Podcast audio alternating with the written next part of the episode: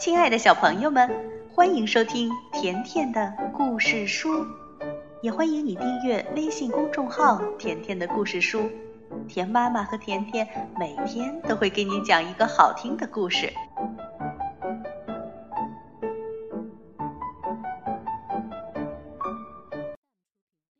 小朋友们，甜妈咪又来给你讲故事了。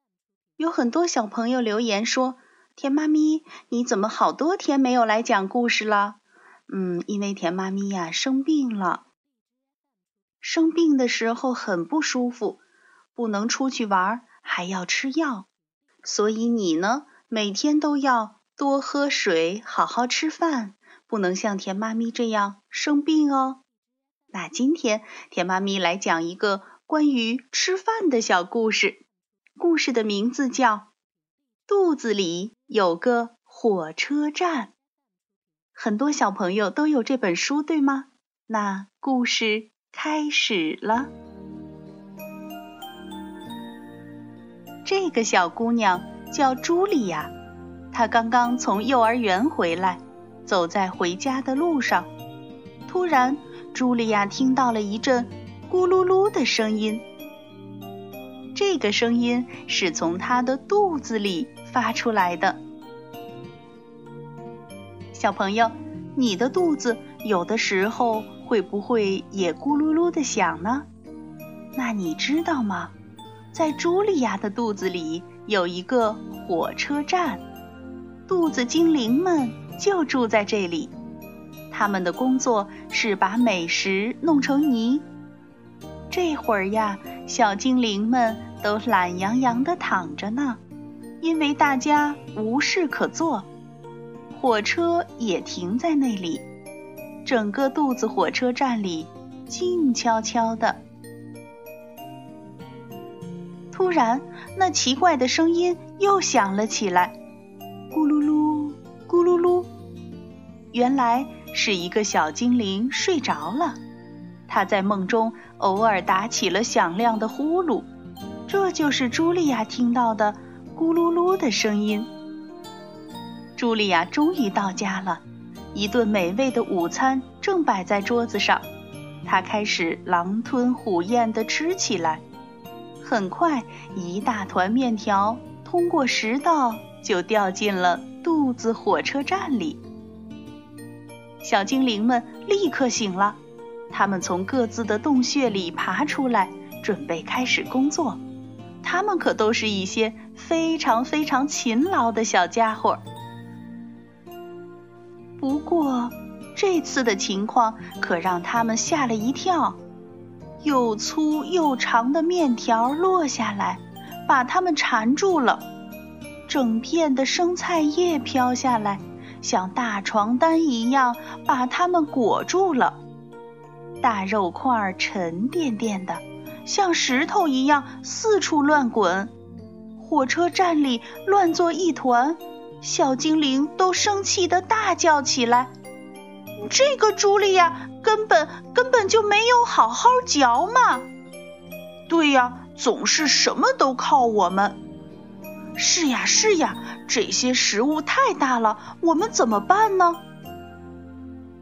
尽管很生气，不过小精灵们。还是开始工作了，不然还能怎么办呢？火车必须准时出发，但是要把这么一大堆食物弄碎，要花很多很多时间和力气，因此工作进展得很缓慢。食物越来越多，堆得像小山一样高。这时出事了。一大块东西不偏不斜地砸到了一个小精灵的脑袋上，他立刻晕了过去。在幻觉中，这个小精灵成了一名导游，他带着游客在肚子火车站里参观。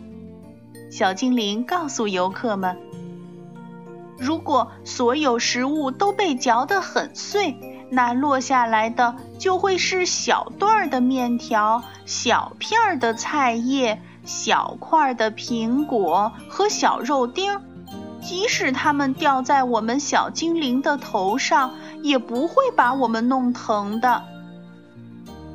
接下来，我们很快就会把食物装进火车车厢，还会在里面加上很多的液体。这些液体对消化非常重要。最后，我们会把液体和食物搅在一起，让它们变成泥。这个过程对我们来说特别有趣。等一切都准备好，火车就可以出发了。小精灵司机会跳到火车头上，激动地等着门卫打开大门。这扇大门是通往小肠的入口。你们知道吗？小肠是一条很长、很窄，而且非常昏暗的隧道，里面的弯道特别多。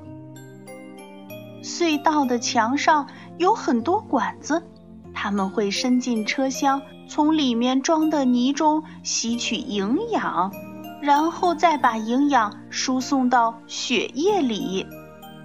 接着，火车会载着车厢里剩下的没用的东西继续往前开，穿过大长隧道，最后到达终点。司机会把车厢里的东西从一个小门儿倒出去，这些东西大都会掉在一个白色的容器里，人们管这个容器呀叫马桶。这时，一个声音把昏迷中的小精灵唤醒了。“嘿，你怎么了？”几个同伴正忧心忡忡地看着他。食物暴风雨这时已经停止了。一座巨大的食物山正堆在轨道旁边。车站里空荡荡的，只剩下最后一列火车了。其他火车都装满泥出发了。没有了那么多火车，这座食物大山怎么被运走呢？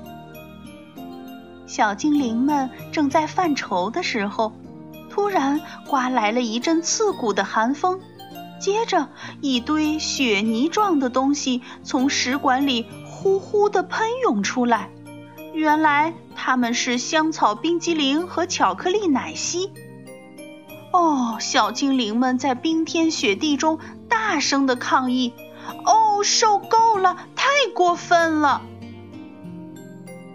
火车站里的温度越来越低，最后一列火车被冻在轨道上了。小精灵们开始举行抗议活动，他们大声喊着口号，气呼呼的砸墙，还使劲儿的跺脚。小精灵一抗议，茱莉亚可惨了，她的肚子。开始疼了起来。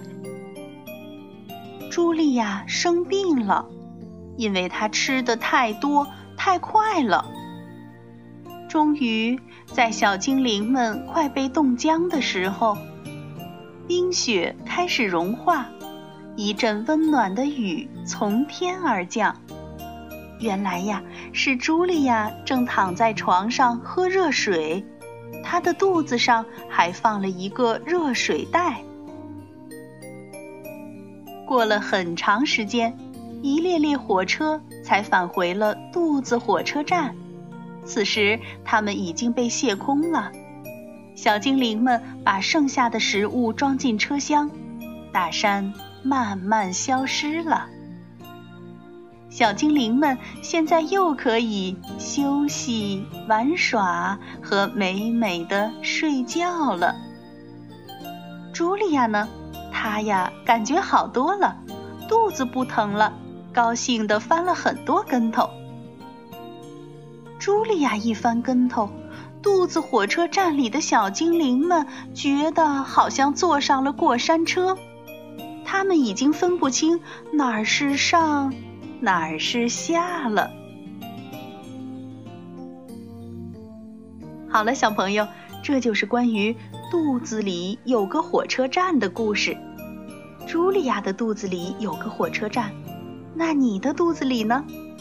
嗯，如果你的肚子也会发出咕噜噜的响声，那是不是你的小精灵们也在睡觉呢？所以呀，记得每次吃饭的时候要细细嚼，慢慢咽，别把你的小精灵给累坏喽。好了，今天的故事就到这儿了。如果你想收听甜妈咪讲的更多故事，那就来订阅微信公众号“甜甜的故事书”。再见吧。